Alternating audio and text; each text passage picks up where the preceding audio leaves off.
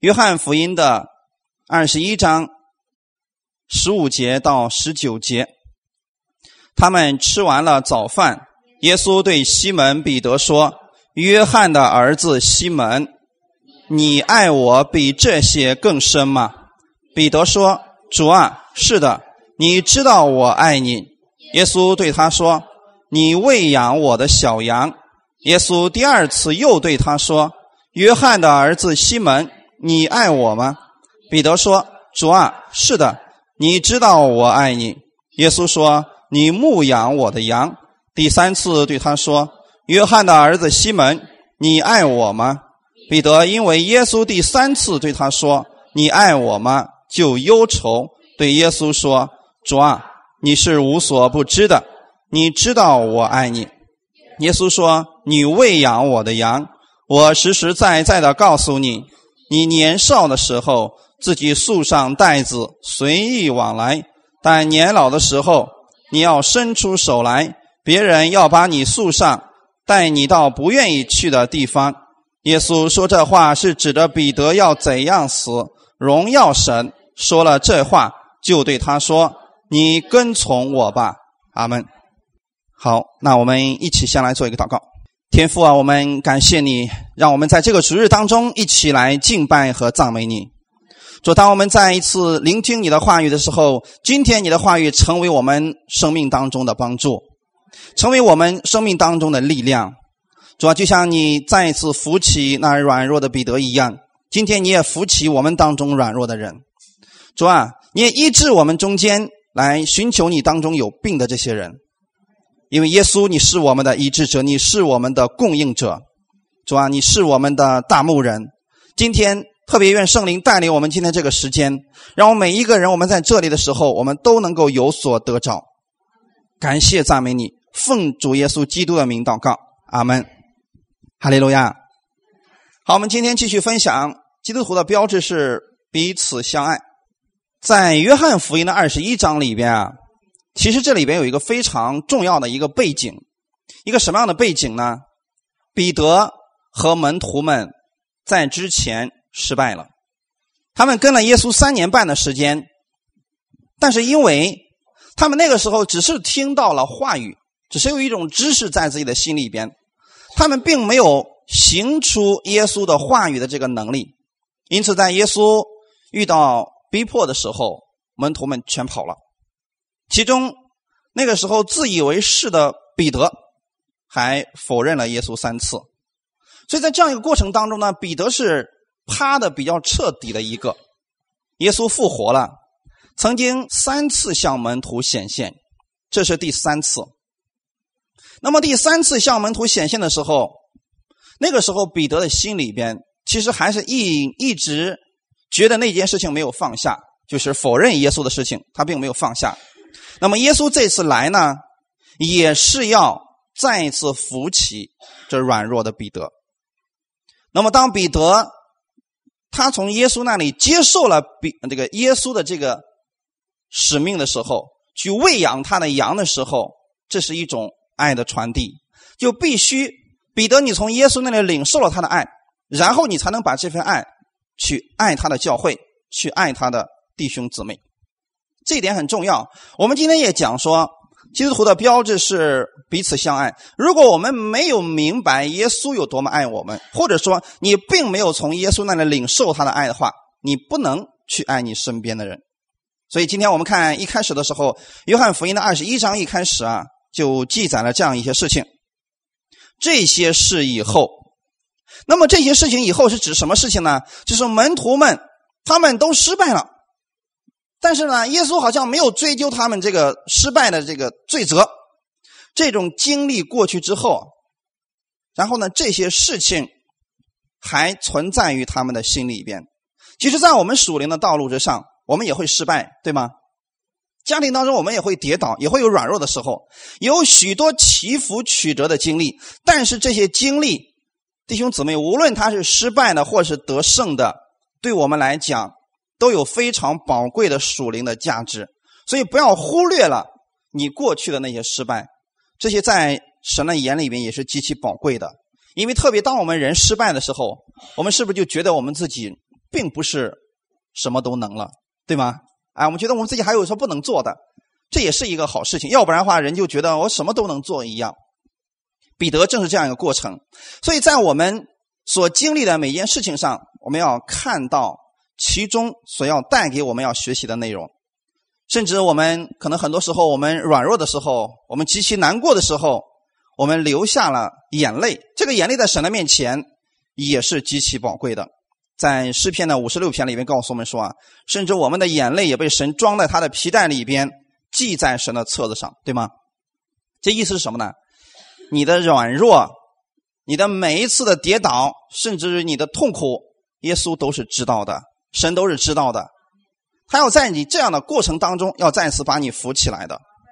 所以刚才我们读的说这些事情以后啊，耶稣在提比利亚海边又向门徒显现。那么这个提比利亚海究竟是一个什么样的地方呢？其实就是彼得回到三年半以前，他是不是当时正在打鱼？然后耶稣来找他了。那个海，它叫做哥尼撒勒湖。那个时候用的是这个词，是不是？现在用的另外一个词叫做提比利亚海。其实这都是加利利海的一个名字，只不过有三种不同的一个说法。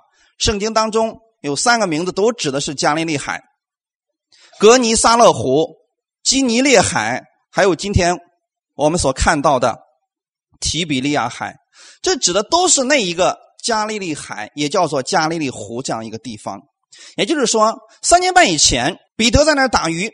然后耶稣来找他了，对吗？这个事情好像很相似，又很熟悉的一个过程。三年半以后，耶稣仍然在这个过程当中，是不是来找他们了？又一次来找彼得了。所以，我们今天我们会在这里看到，这就是耶稣的爱。你要首先认识到，无论你跌倒的多么的彻底，你失败的多么的透彻，耶稣仍然还是会来找你的。阿门啊！他来不是要定你的罪，是要再次将你扶起来的。所以第三节这里边又提到啊，耶稣基督呢，他复活之后啊，那么门徒们好像失去了主心骨一样。就对于我们今天来讲，你看三年半以的时间，门徒们都是跟在耶稣的屁股后面，是不是？耶稣让他们做什么，他们就做什么。耶稣说：“你们去，奉我的名开始传道啊！”这些门徒们就出去了，两个两个都出去了。那么现在突然耶稣死了。复活了，不再带领他们了。门徒们现在不知道该怎么办了。那么，作为这第一个被耶稣呼召的彼得，他就当起了这些门徒当中的领袖。总有一个人来指导这群人，就究竟该怎么办的。那么，作为我们来讲，彼得他们究竟知不知道耶稣的旨意是什么呢？其实，耶稣已经告诉他们了：你们不要离开耶路撒冷，你们在这儿等待、等候。那从天上而来的能力，对不对？他们其实是知道这个事情的。但是我们看啊，在这个过程当中呢，耶稣是不是就让他们等？等什么？等着圣灵的到来。虽然他们这会儿有知识，他们明白耶稣所说的，但是有没有能力用出来？没有能力，他不知道该怎么办。耶稣说：“你等吧。”其实对我们来讲，那是一个安息的过程。好吗？你在做工之前一定要先安息，你在做工之前一定要先休息，好吗。你不能一直不断的不休息，一不断的工作，你能工作几天呢？所以今天你要持续性的工作的话，要先学会在神的面前安息。耶稣先让他们说，其实以后他们要做的工是不是很多啊？时间还很长，但是在这个过程当中，你要做什么事情呢？你要先安息在神的面前。所以耶稣的意思是等着，等的意思是什么？什么都不要做了，现在。但是门徒们能耐得住吗？没有，他们还是没有安息。他们想要做点什么，因为什么？是不是忧虑来临了？什么原因？很现实的一个东西。今天很多人问我们说：“信耶稣有什么好处啊？能从天上掉下钱吗？能给我掉下馒头吗？是不是很现实的一些东西？”所以这时候门徒们也在想这个事情。耶稣，你都走了。你说让我们等着，我们就等啊。那以后我们的生活怎么办呢？是不是很现实的一个事情？所以这时候，作为大门徒来讲，彼得就开始想了：不行，不能等，我必须要做点什么。其实这就是我们一直在强调的。他们虽然在耶稣的恩典之下，但是并不会用恩典，所以他们想我要做点什么呢？想要靠自己来做点什么？其实耶稣的话语非常简单，等着我会给你有供应的，是不是很简单？可是我们人真的太难相信这个事情，说光等着就可以了吗？不不不，我一定要做点什么。所以他当时对他们说：“第三节啊，其实一共有七个门徒在这里，你们可以仔细数一下第二节的内容。第三节就说什么？西门彼得就对着其他的六个人说：‘我打鱼去了。’哇，弟兄姊妹，你要知道吗？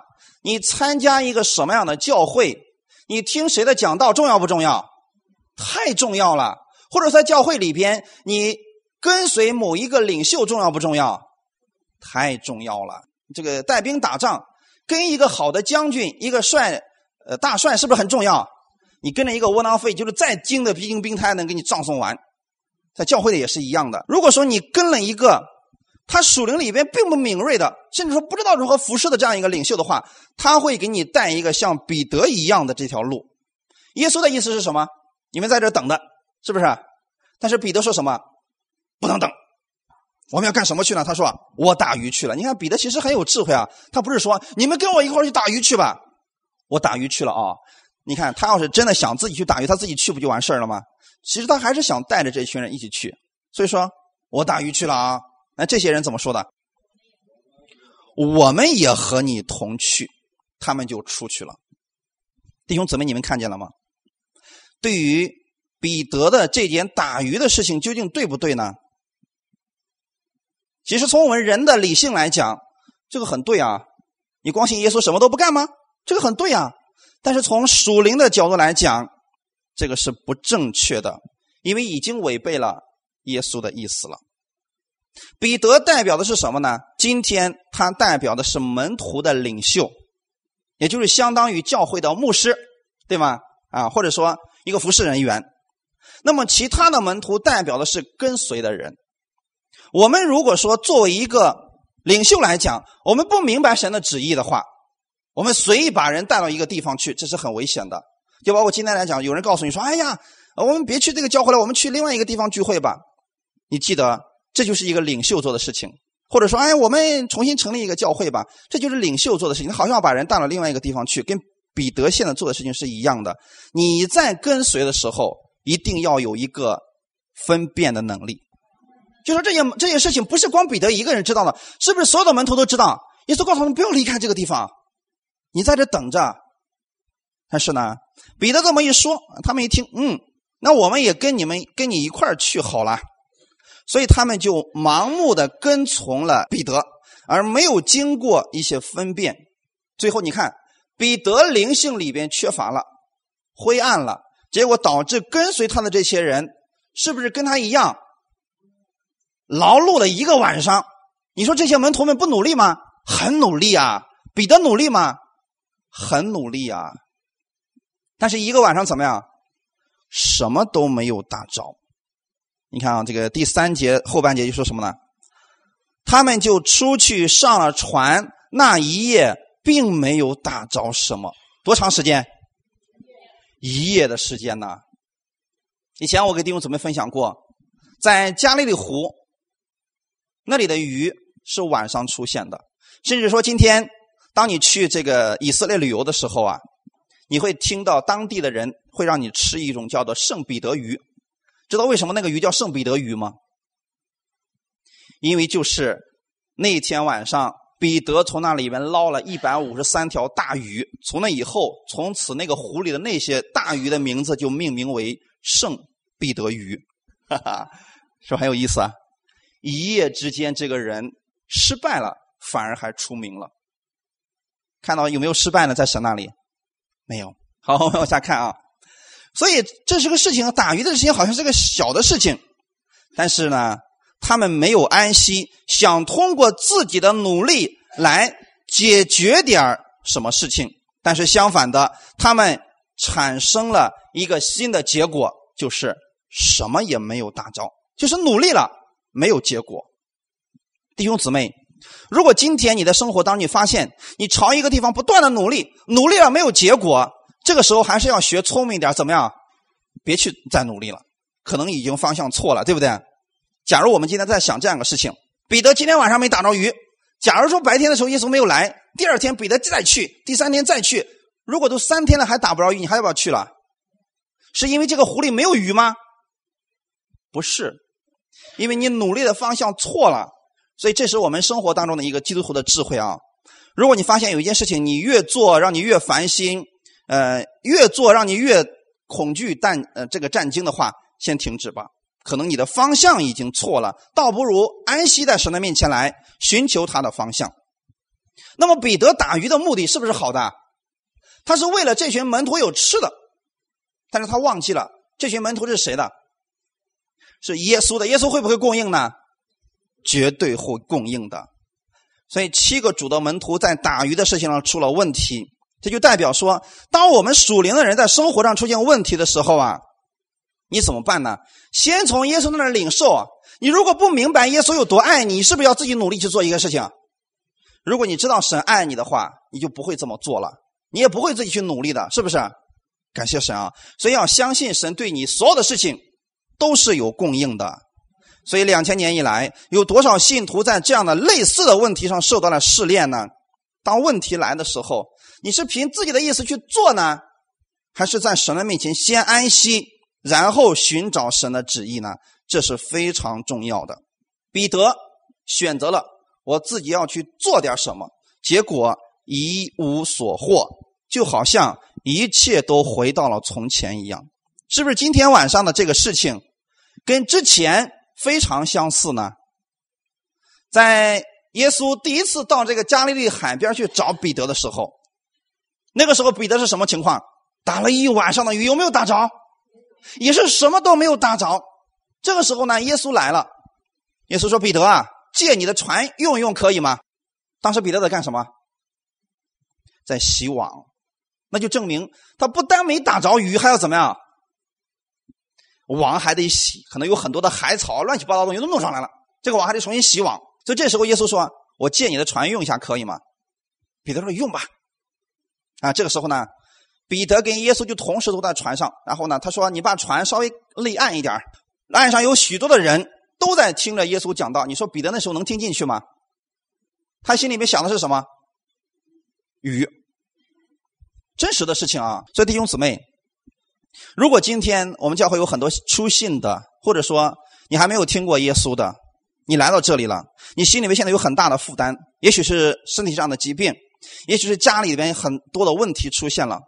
这时候我再告诉你说，你相信耶稣吧，他能够解决你的问题。你心里说，先把我这个身体上的问题解决了再说吧。其实我们可想而知，当时彼得心里一定在想，你别说的这么好听，你先给点鱼再说吧。耶稣难道不知道他的需要吗？打了整整一个晚上，什么都没有啊！人生的最低谷啊！所以我们在遇到人生最低谷的时候怎么办呢？要不要相信耶稣所说的呢？你可想而知，当时耶稣讲的是什么样的内容呢？不要忧虑，不要担心，天国在你们的身上。阿门！相信神，你必看见神迹。可能耶稣在讲这样的内容，但是彼得听不进去，说：“这能给鱼吗？”所以你看，在这个问题，耶稣讲完以后，耶稣说：“彼得啊。”现在把船开到水深之处下网打鱼吧，是不是要解决他的问题？弟兄姊妹，这是一个很重要的事情。你先从神那里领受他的话语，领受他爱的时候，他正是要解决你的问题。虽然你看起来说为什么不先解决我这个问题，然后我再去相信他呢？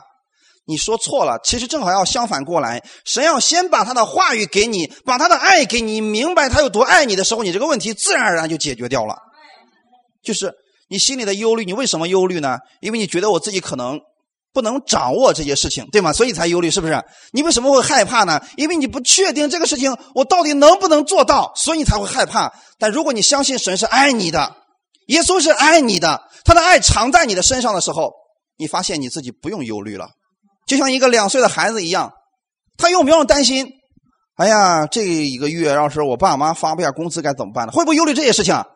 他完全不用忧虑，他饿了他会说：“妈妈给吃的，是不是？”他不在乎你从哪里去挣钱，这些事情不是他关心的，他也不会有这样一个关心。但是我们长大以后，我们这些事情开始忧虑了吧？为什么？因为你要为你自己负责了，是不是？为什么不让神一直负责你呢？让耶稣一直来负责你吧。其实耶稣一直都是在负责你的，对吗？只是我们不明白。当你知道耶稣一直愿意爱你的时候，他一直在负责你。你发现你的忧虑反而消失了。你发现你能够用耶稣的这个爱也去鼓励别人了，这就是彼此相爱了。阿门。所以今天晚上的这个事情，彼得好像又回到了三年半之前。我们可能很多时候我们也有这样的感觉。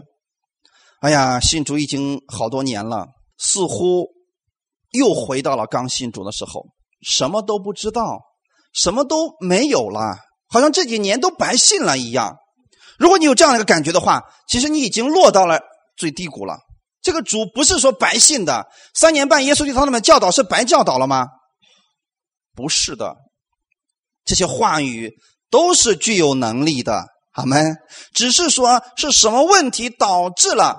他们有这样一个结果呢，是因为他们自己努力的一个结果，所以导致了他们现在一无所获。此情此景好像重现了，你忘记了？其实这里边属灵里边有个含义是什么呢？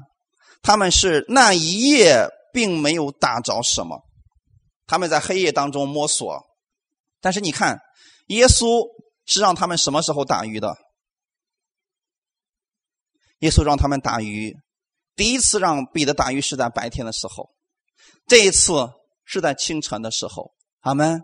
耶稣不希望你们在黑夜当中摸索呀，弟兄姊妹，他希望你在有日光的时候去做工，因为我们在黑夜当中，我们看不见前面的路，我们不敢往前走，因为没有光嘛。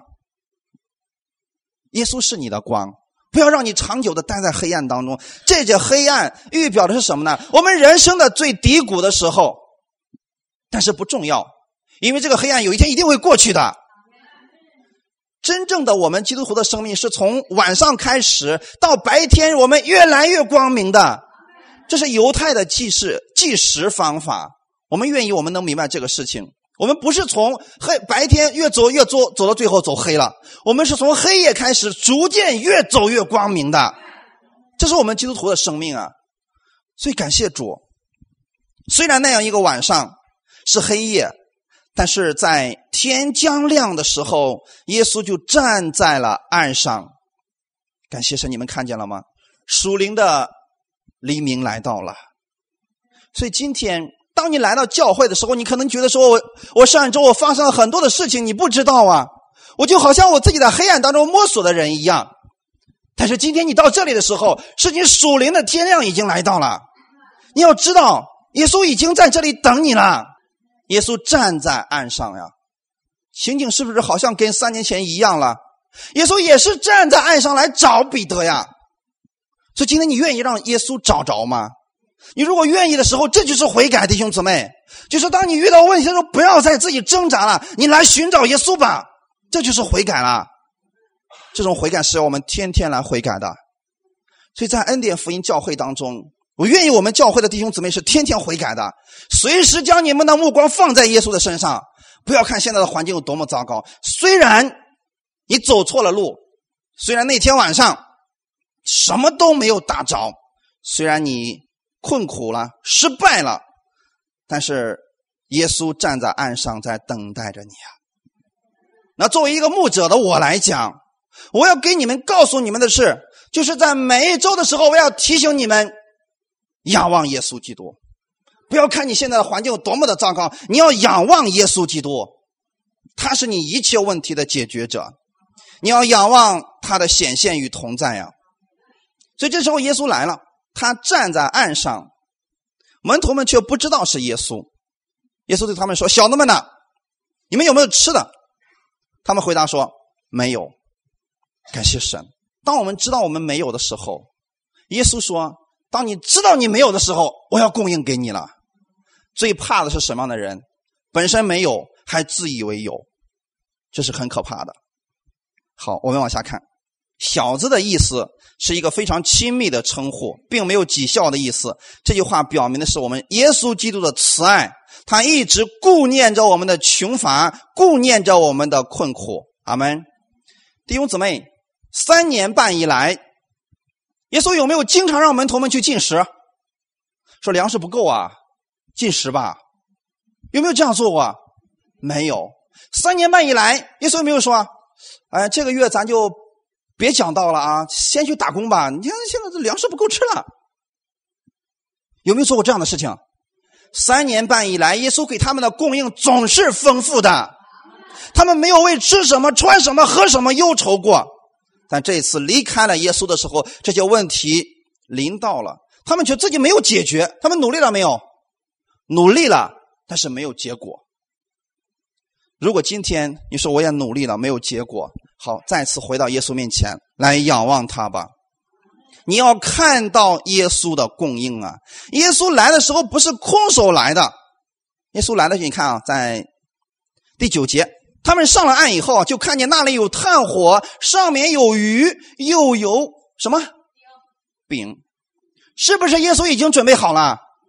你难道你说我们的信了耶稣，你会饿着肚子吗？你会赤身露体吗？耶稣会给你有供应的。耶稣早都知道这些门徒他们没有得着，所以在岸上的时候已经预备好了一切。你知道耶稣的预备有多么的丰富吗？鱼代表的是海里边最丰富的东西，对吗？饼代表的是世界上这个陆地上最丰富的东西。耶稣都给你预备好了，所以不要担心了。信耶稣真的会让你吃喝无忧的，不管你信不信。这个事情你真心相信，你就会看见的。所以主耶稣深深的知道门徒们现在心里的缺乏，非常及时的供应了他们的需要。那么你相信今天神能够及时供应你的需要吗？耶稣是你的福杯，是你的产业，是你一切的供应和随时的帮助啊！你首先要相信这一点，阿门。所以西门彼得当他发现是耶稣的时候啊。当时，耶稣对他们说了一句话语，说：“你们把网撒在船的右边，就必得着。”哎呀，好像我们的耶稣就打鱼就会说这一句话。你发现没有？第一次的时候，他遇见了彼得，说：“把船开到水深之处，现在开始撒网吧。”然后呢，这一次呢，耶稣又说了：“把船把这个网撒在右边，你就得着了。”耶稣好没有知识啊！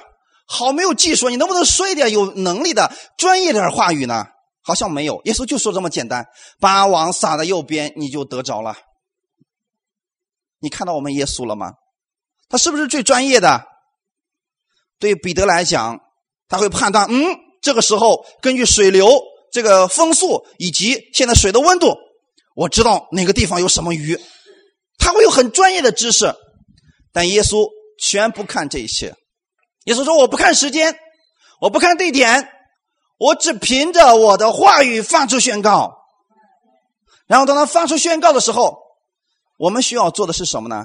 你相信耶稣的这个话语会成就吗？这是重要的，非常重要的一件事情。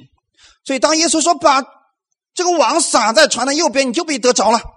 他们撒下去了，撒下去之后，他们发现竟然拉不上来了，因为什么？”因为鱼太多了，你看到耶稣的爱了吗？耶稣给你的供应是不是生活当中的？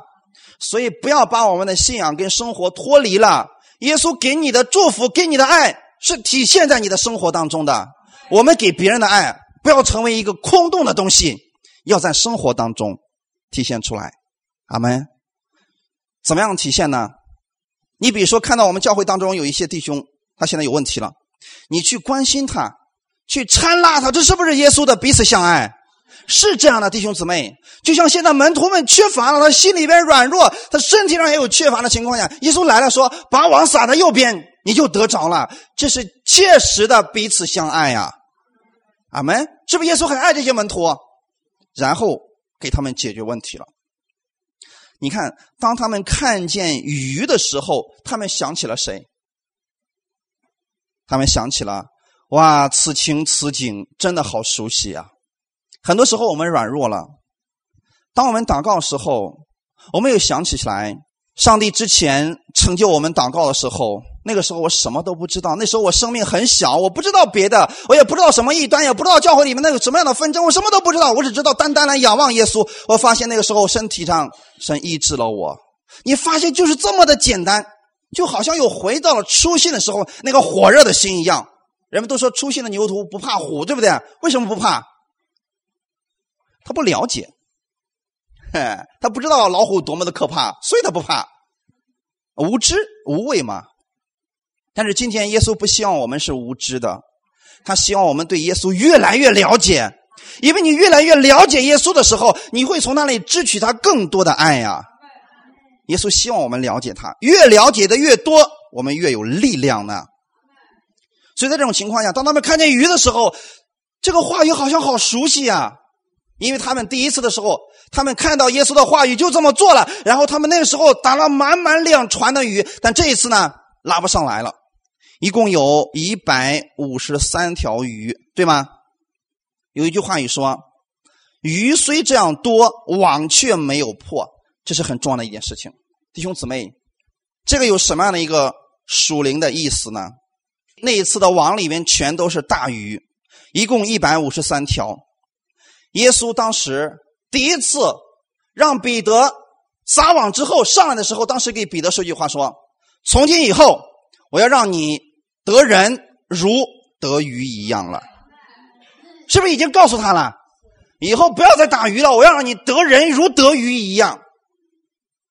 但是这一次呢，当彼得看见鱼的时候，他想起了耶稣的话语。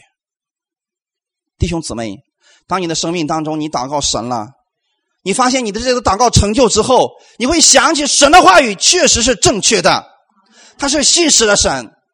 怕的是我们没有这个经历，这个时候我们对神永远没有近身的一步啊。所以我们看，在这个过程当中，耶稣是让彼得去做那个得人的渔夫。他不但要多得人，而且所得的要是满满的一网，还没有失去的。弟兄姊妹，这就是今天的我们。可能今天对我们来讲，每一个牧者的事工都不一样，每一个人他从神那里领受的恩赐也都不一样。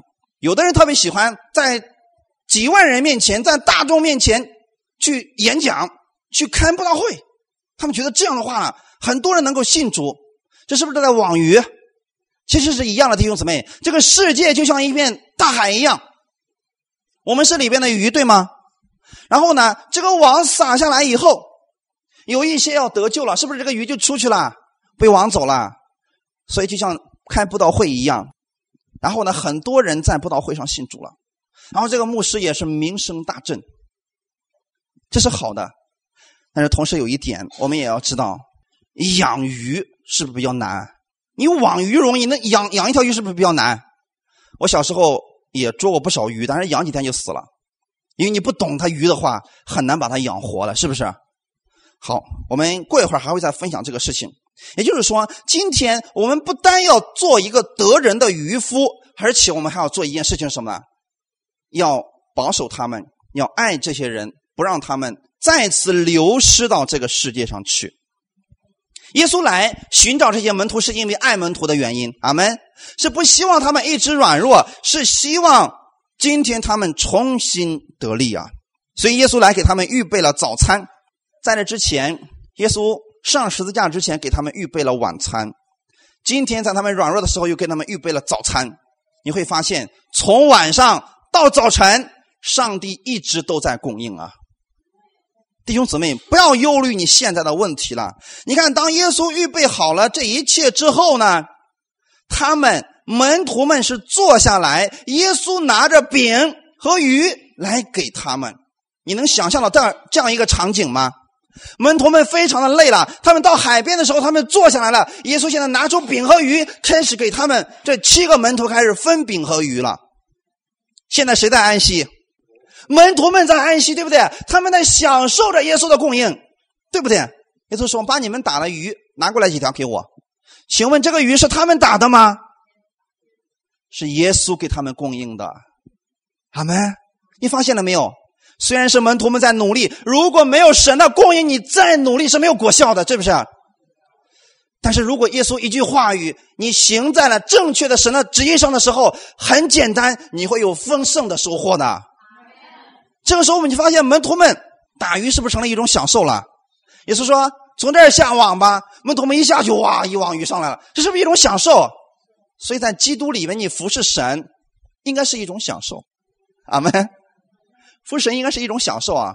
如果变成一种苦读啦、嫉妒了、纷争，这就出问题了啊！你看，然后呢，他们打完鱼以后，耶稣说：“嗯，拿一条鱼给我。”耶稣烤完以后，是不是给他们吃？不是让他们吃生鱼片吧？是烤好的鱼，对不对？因为有炭火嘛。好，烤好之后给他们。你看，耶稣又成为了一个服侍者，是不是服侍他们？其实这这是爱的行动啊！这里边虽然没有耶稣说“我有多爱你”，你们知道吗？虽然没有说这个话语，但这整个行动都是耶稣在爱这些门徒们。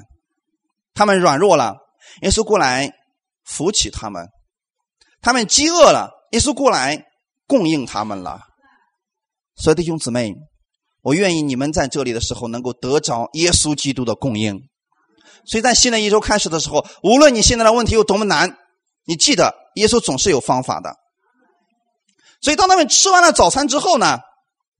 这个时候，耶稣开始解决彼得心里的这个疑惑了。这个问题要解决的，不解决你没办法服侍的。吃完了早餐以后，耶稣对西门彼得说：“约翰的儿子西门，你爱我比这些更深吗？”你看，一开始的时候是耶稣在爱着门徒，无条件的爱给他们供应，对不对？等他们吃完以后，是不是享受完了安息了？已经得着力量了。这个时候，耶稣说：“开始问彼得一些问题了。”这就是我们要分享的第二点，就是耶稣的爱改变了彼得的生命。第一点，刚才我们分享的是什么呢？就是你没有从基督的领受，你没有办法给出去，可能你的劳动是没有结果的。但是我们分享的第二，就是耶稣的爱改变了彼得的生命。他们先安息了，是不是吃饱肚子了？吃饱了肚子了。这个时候，彼得。被耶稣可能是呃叫到了一边或者怎么样，总之呢，他们两个之间有个对话。这时候，耶稣就问彼得说：“彼得啊，你爱我比这些更深吗？”其实，耶稣为什么要问彼得呢？为什么单单要向彼得说这个话语呢？很简单，一个教会也好，无论大小，神要立一个牧者，这些门徒也好。耶稣要立一个牧者，可能这个牧者并不是最聪明的，并不是最有能力的，但是他必须是有爱的。理解这个吗，弟兄姊妹？你说这后来包括保罗在内，这十二个门徒当中，彼得是最有口才的吗？彼得是最有知识的吗？都不是。或者说彼得的恩赐是最大的吗？不是。但是在这里。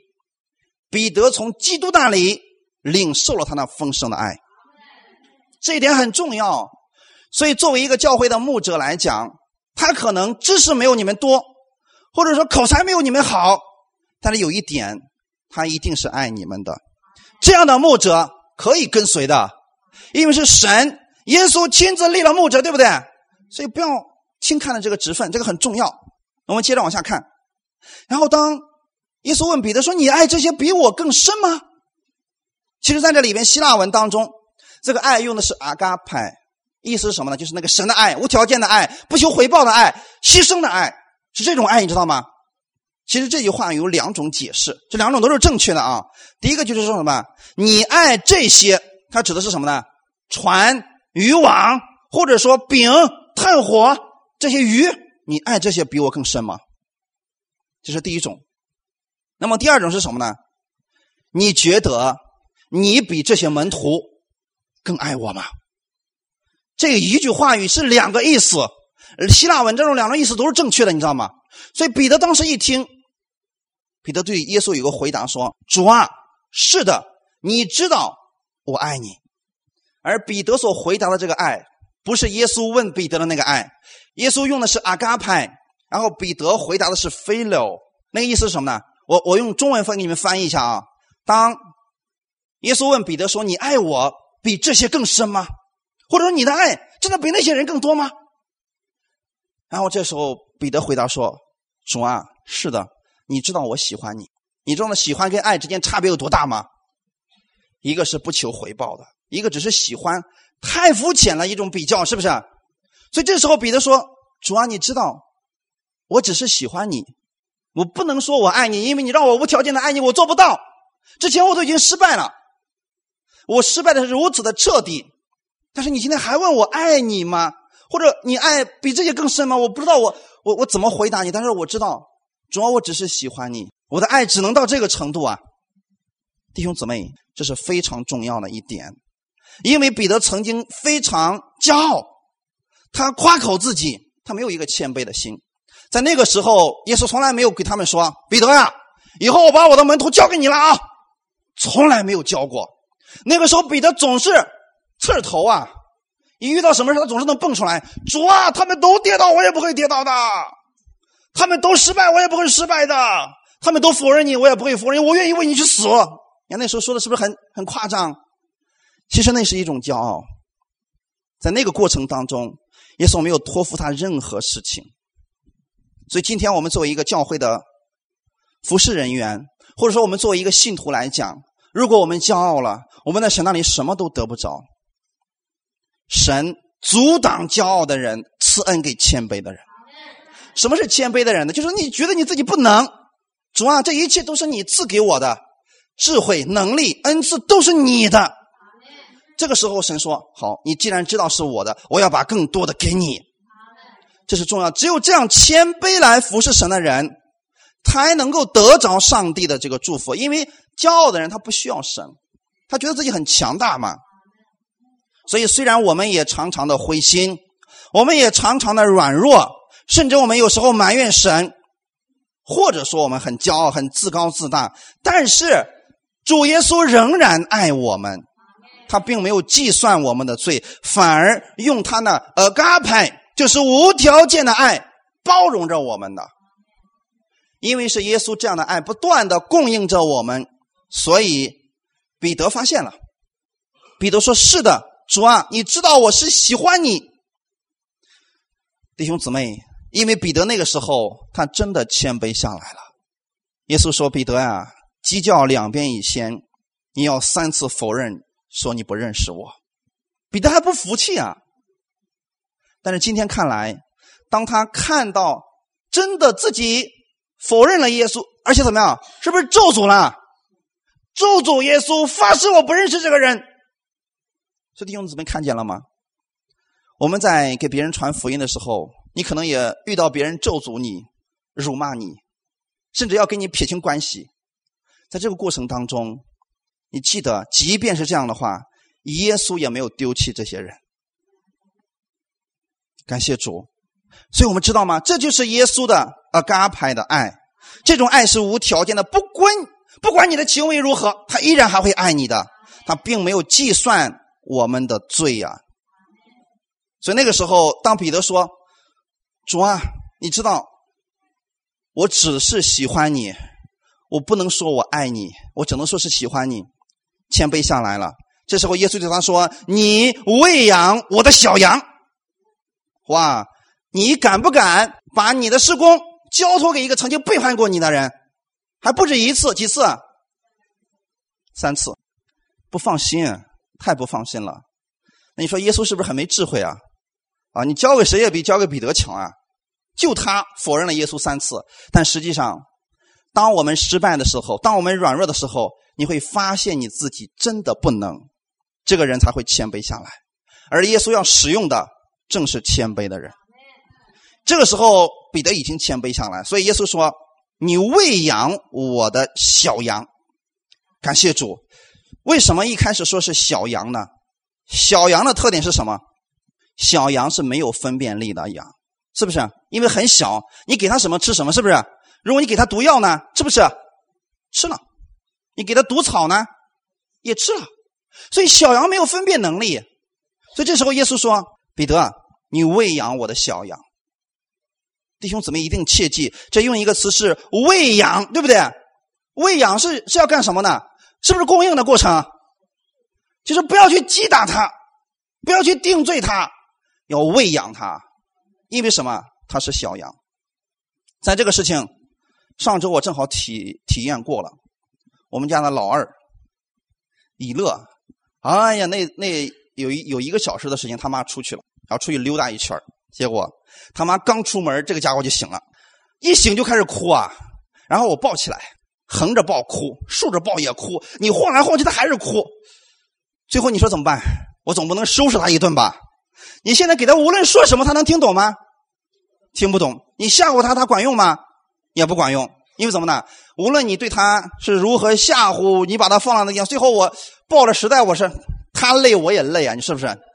最后我就把他放在床上，我说你哭吧，就他还是哭。你说在这种哭的情况怎么办？你能真的把他放那不管他吗？是不是还要抱起来，还要哄，对不对？那个时候我突然明白了一件事情：当我们还是小羊的时候，我们非常任性。我们想做什么就做什么，我们在神的恩典之下，我们不知道那是恩典啊，所以我们肆意妄为，想怎么干就怎么干。那个时候，耶稣仍然是包容我们，因为我们是小羊，所以他不断的喂养，不断的喂养，对不对？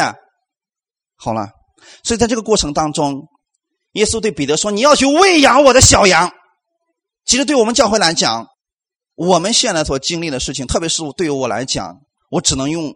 喂养这个词来对你们讲，因为我们教会当中多数的人都是出信的，所以我只能喂养。所以尽管你们当中有很多的问题，但是我现在明白了，只能是喂养，因为你还没有成长起来，只能是喂养。哈哈，感谢神啊！喂养是牧人的职责，是要把羊群带到有水有草的地方，使他们充分的享受这个健康的草，这是牧者的责任，对吗？所以对我来讲。我只能告诉你说，有些事情你不要去做，因为那对你不好。虽然你现在不明白，但是以后一定会明白。但是现在呢，我只能告诉你，只能用神的话语来喂养你们，使你们成长，对吗？而不是击打，一定击打的话不管用的，是不是？你就像我刚才所说的，你说三个月的孩子他哭了，你啪叽啪叽拍他两巴掌，他就不哭了吗？你说为什么这么哭？为什么不懂事呢？说这话语管用吗？不管用，只需要的是喂养，他需要的是什么？其实制止三个月孩子哭的方法是什么？啊，你们都知道喂奶啊。我为什么做不到这一点？因为当时没有奶。明白了没有，弟兄姊妹？作为小羊的你们来讲，现在唯一能喂养你们的是神的话语。我只能把神的话语给你们，阿门。所以对我们来讲，这个是重要的。我们不需要，我不能把这个有毒的东西给你们，所以这就是我对你们要负起我的责任。不是每一个人都有资格来当牧者的，因为当牧者是要什么？要有这种奉献的精神的，他要对羊群负责的，不是随便几个人说走啊，我们成立一个教会吧，这就完事了。你既然那当这个首领的话，你就需要为他们全权的负责的。上帝找的是你，对吗？感谢，就像亚当和夏娃。他俩谁先犯罪的？夏娃犯罪了，对不对？上帝找的是谁？亚当，你是不是吃了我吩咐你不可吃那个树上的果子？他为什么不先问夏娃？应该是问夏娃才对啊？为什么？因为家里的头是男人，上帝要先找他的。如果教会里边，咱们教会里边，你们出了问题的时候，如果我不管，上帝然后先找我，不是找你们。明白了没有，弟兄姊妹？所以你们既然愿意在恩典福音这个教会里边，我就要负起你们的责任。你们看我是牧者，我会把你当成是主的羊来喂养，这是第一个喂养。那么还有第二次的时候，耶稣又问彼得说：“十六节，耶稣第二次又对他说：‘约翰的儿子西门，你爱我吗？’用的仍然是阿嘎派的那个爱，说你爱我吗？”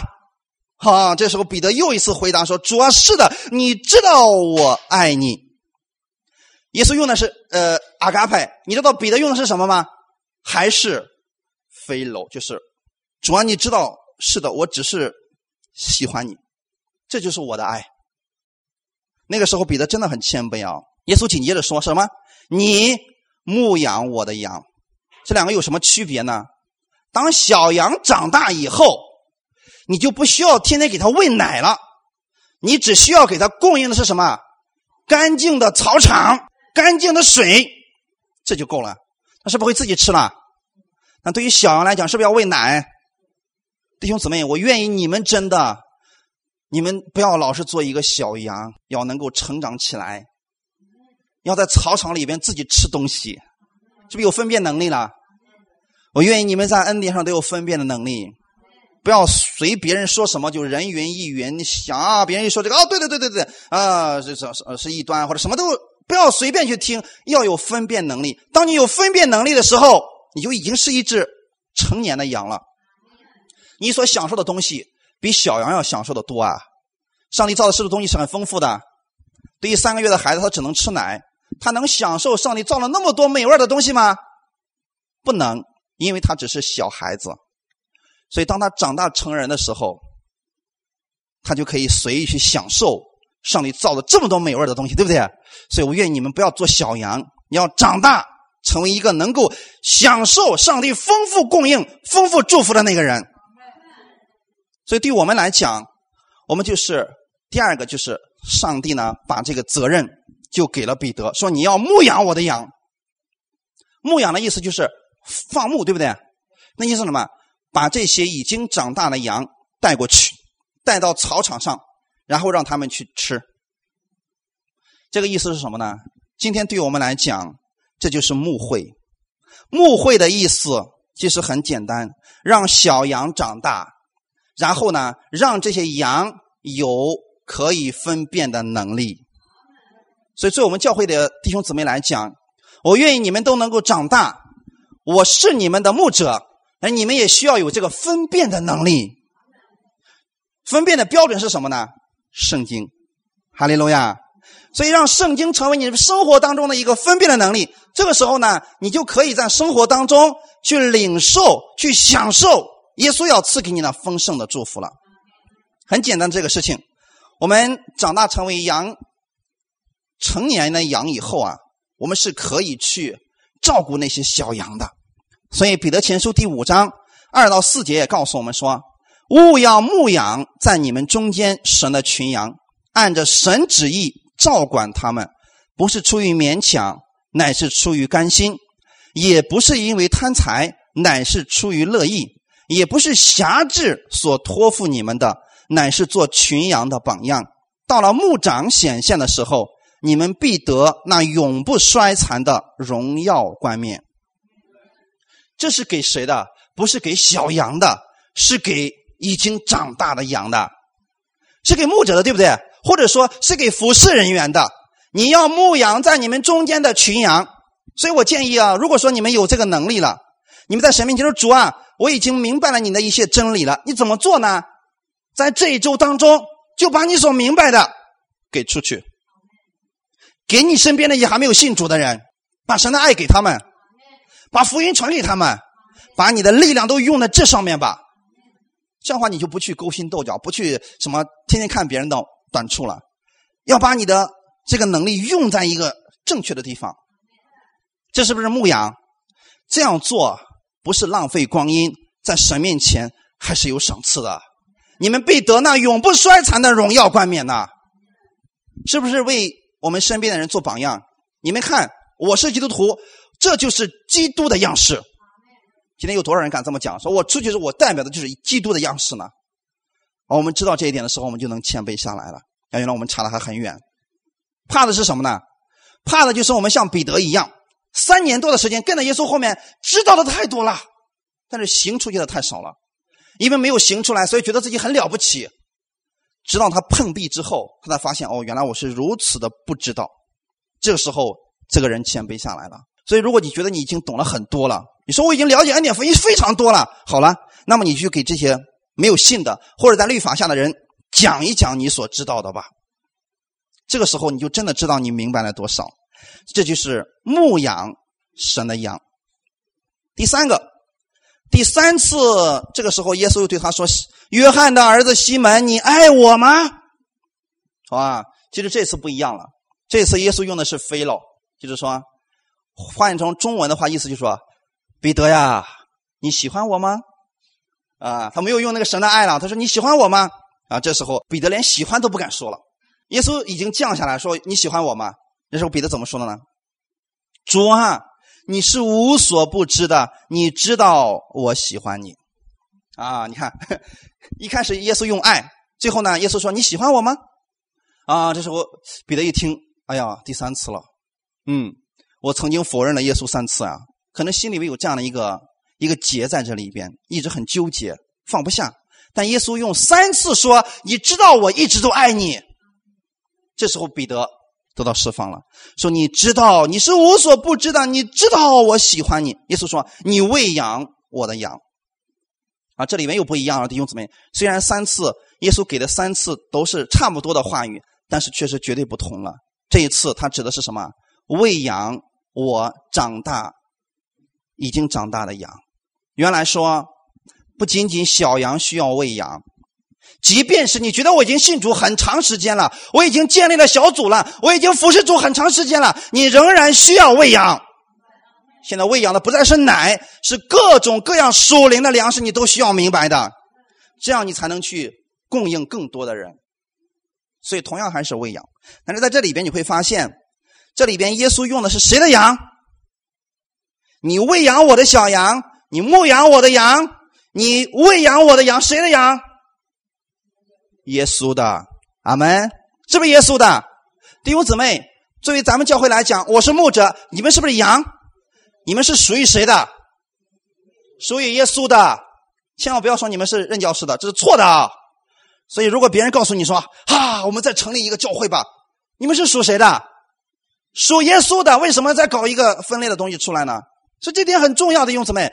当你去跟随某一个人的时候，这个领袖确实是要有的，但是。你找到这个人，确实能为你的生命负责吗？如果不能，你记得，如果他负责不了你，这个羊他就会饿肚子，就会像今天彼得一样。彼得是不是自己做了领袖，但是他没有供应出来？耶稣亲自来供应了，好吗？所以，如果今天的信息对你有帮助的话，你也觉得说我是这个教会的任教师，是我的牧者，那我会用尽我的一生来喂养你们。来牧养你们，这是我的施工，这也是我做牧者的一个责任。感谢神。所以刚蒙恩不久的信徒，他们做事会很放荡，甚至说无所顾忌，甚至说很任性，爱做什么就做什么。但是后期当他们生命成长了以后，他们就会禁止自己的行为。后面你看啊，十八节的时候，耶稣对彼得有一段话语很重要。你年少的时候，自己束上带子，随意往来；但年老的时候，你要伸出手来，别人要把你束上，带你到不愿意去的地方。这个很重要。年轻的时候，年少的时候，束上带子的意思是什么呢？你有真理作为你的束腰带，是不是？你觉得我懂得很多，我可以想去哪里就去哪里。就相当于一个年少的一个基督徒一样，他不知道天高地厚，他不知道自己在神的面前真的连一滴水都不如，自己知道的太少了。所以那个时候呢，他觉得啊，我自己很厉害，我能做这个，我能做那个，我能够有各种各样的恩赐，我能够建立教会，我等等等。哦，这是年少的时候，你可以束上带子随意往来。但是年老的时候，这指的是什么呢？当你成为一个成熟的基督徒的时候，你不会再随意而行。这里面说什么呢？你会伸出手来，别人要把你束上，带你到不愿意去的地方。意思是什么呢？很简单。今天作为一个牧者来讲，当他知道牧者的责任的时候，他不会随意去做一些事情了。阿门。因为这个很重要。为什么呢？因为他知道今天自己的行为会给别人带来非常大的一个影响。所以彼得也非常的清楚，他知道说，今天我已经长大了。所以圣灵的果子已经在我身上已经有了，所以他开始接触了圣灵的果子，有忍耐，对不对？年少的时候，别人骂他几句，马上蹦高。约翰是不是这样一个人？啊，撒玛利亚的人不接受，马上约翰是什么呢？主啊，你要我吩咐从天上降下火来，把他们整个城给灭了吗？敢不接受我啊？是不是很很恐怖的一个事情？但是年老的时候，你会发现，年老的约翰是什么呢？小子们呐！你们要彼此相爱，因为神就是爱，是不是？他已经约束了自己的，啊，彼得也是一样的。彼得年少的时候是很轻狂的一个家伙，有什么说什么，所以也伤害了不少人。但是你看，年老的时候，彼得做了什么事情呢？从他明白耶稣有多爱他的时候，那个时候他从耶稣那里接受了耶稣的这个爱，开始爱门徒们。到年老的时候，他自己为主殉道了。虽然那个时候他有机会逃出罗马城，但是那个时候，神的话语再次临到了彼得，说：“人子啊，你往哪里去？我的羊群都在罗马城里。彼得听完这个话之后，马上哭了，转过身又回到了罗马城。当时被逮住了，被罗马皇帝尼禄就拉去要钉十字架。这个时候的彼得没有一句怨言，他说：“你让我钉十字架，这是我一生当中最荣耀的事情。但是我有一个请求，我不配与我的主一样钉十字架，你把我倒着钉吧。”彼得就这样死了。所以看起来好像这些门徒都没有好下场，但是是他们的，他们对自己所牧养的这个事情无怨无悔。感谢神。所以作为一个牧者来讲，可能会受很多的委屈，但是没有关系，我乐意为主这样献上，因为我觉得神既然如此爱我，将他的洪恩放在我身上，我应该把我所知道的告诉你们，应该把基督的这个爱给你们献出来。我也愿意我们弟兄姊妹之间能够这样彼此来相爱，不是为了辖制人，而是为了帮助这个人。哈利路亚！好，一起来祷告。天父啊，我们感谢赞美你。当我们是小羊的时候，可能我们那个时候很任性，我们也让主很伤心。但耶稣，你从来没有放弃对我们的爱。当我们对主耶稣你认识加深的时候，我们明白了主耶稣的爱。我们开始约束自己的行为，成为了小羊的榜样。我们也会参与到服饰当中，结出各样圣灵的果子来。耶稣啊，我们真的谢谢你。我们从彼得的身上看到了耶稣你如何爱彼得。今天我也相信你，今天也是如此的来爱我。我愿意从耶稣那里领受你的这份爱，用这份爱去牧养我身边的人，因为我们每一个人都是神的牧者。耶稣，你是我们的大牧者，主啊，谢谢你。我们在门徒中间，我们有领袖，主啊，他是我们的榜样。但是耶稣，你是我们最终的榜样。我们看的不是某一个人，我们看的是耶稣基督。主啊，谢谢你，谢谢你给我们这样一个机会，让我们在这里一起分享耶稣基督你的爱。也愿我们每一个人用上帝的话语来喂养我们身边的人。让我们的舌头不再成为传扬纷争的舌头，成为一个传扬耶稣基督爱的舌头。让我们把基督的爱带给我们身边更多的人，让更多的人因为我们而认识我们耶稣基督的爱。感谢赞美你，荣耀都归给你。奉主耶稣基督的名祷告，阿门。